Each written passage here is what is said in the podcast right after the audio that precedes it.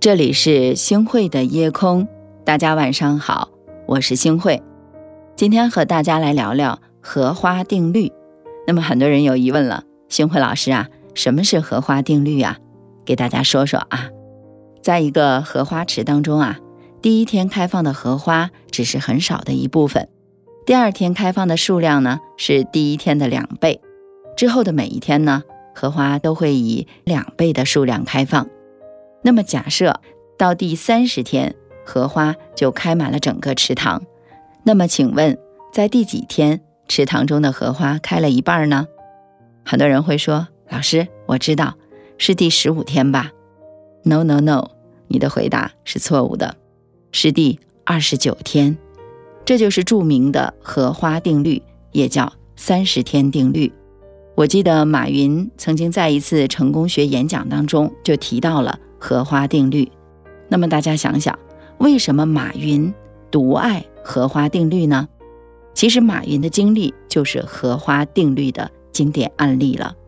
阿里巴巴并不是马云做的第一个公司，马云曾经开过外语培训班，成立过海博翻译社，创办过一家互联网商业公司，进过北京外经贸部中国国际电子商务中心发展。不过呀。四次创业发展都以失败告终。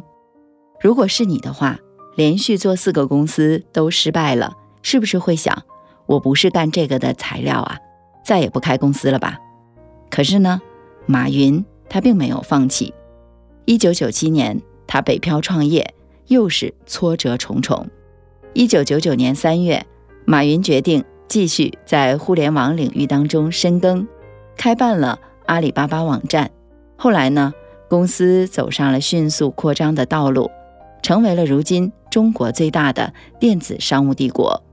马云说过：“今天很残酷，明天更残酷，后天很美好。”但是大多数的人呢，都死在了明天晚上，看不到后天的太阳了。其实荷花定律就是告诉我们一个非常简单的道理：越到最后越是关键，拼到最后。拼的不是运气和聪明，而是毅力。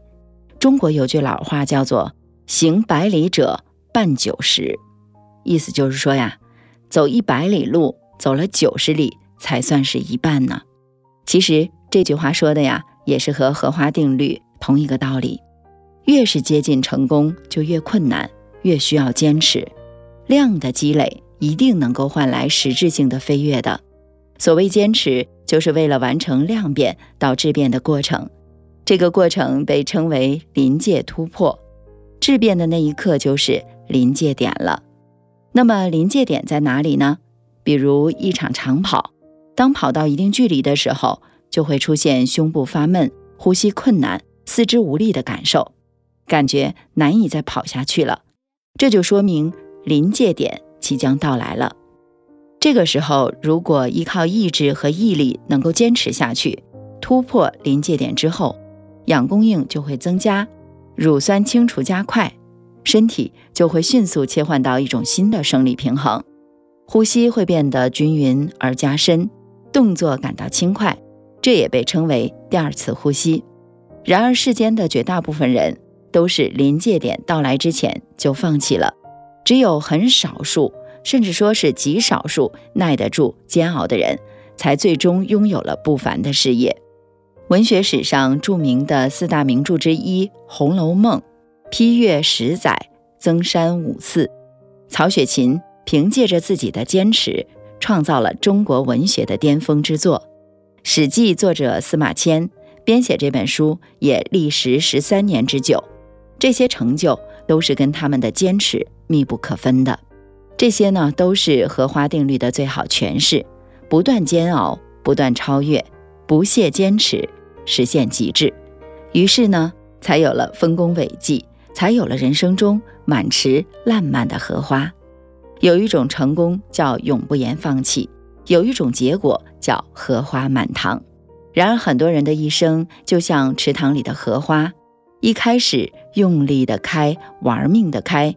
但渐渐开始感到非常枯燥，甚至是厌烦了。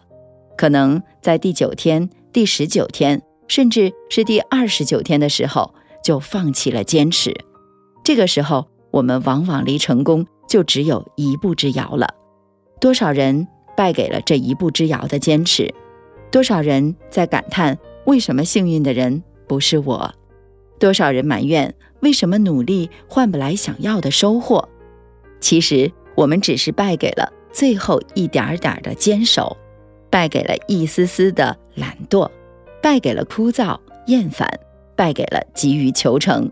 败给了还不够努力，也许我们无法名留千古，无法富可敌国，无法登上世界的巅峰，但是平凡的我们一样也期待着自己才华和能力，就像那一池盛放的荷花。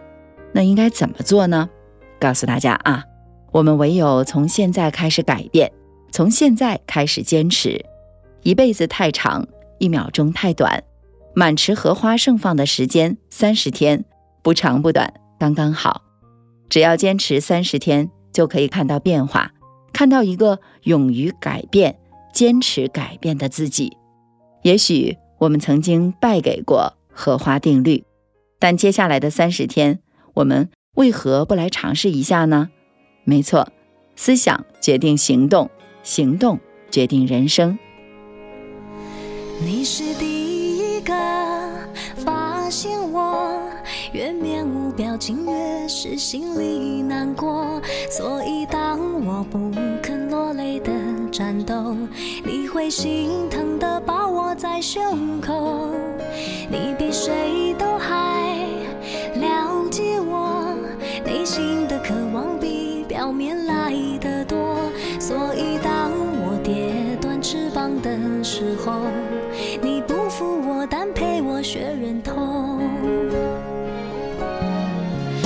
要去看的最远的地方，和你手舞足蹈聊梦想，像从来没有失过望、受过伤，还相信敢飞就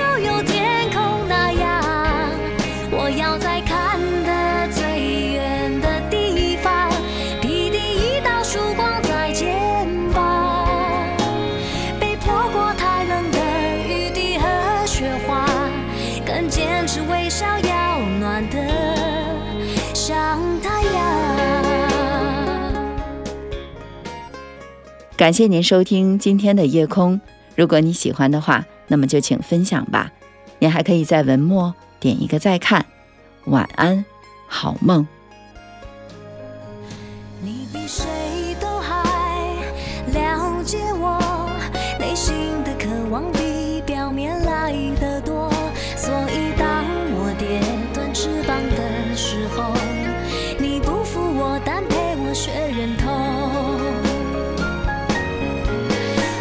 我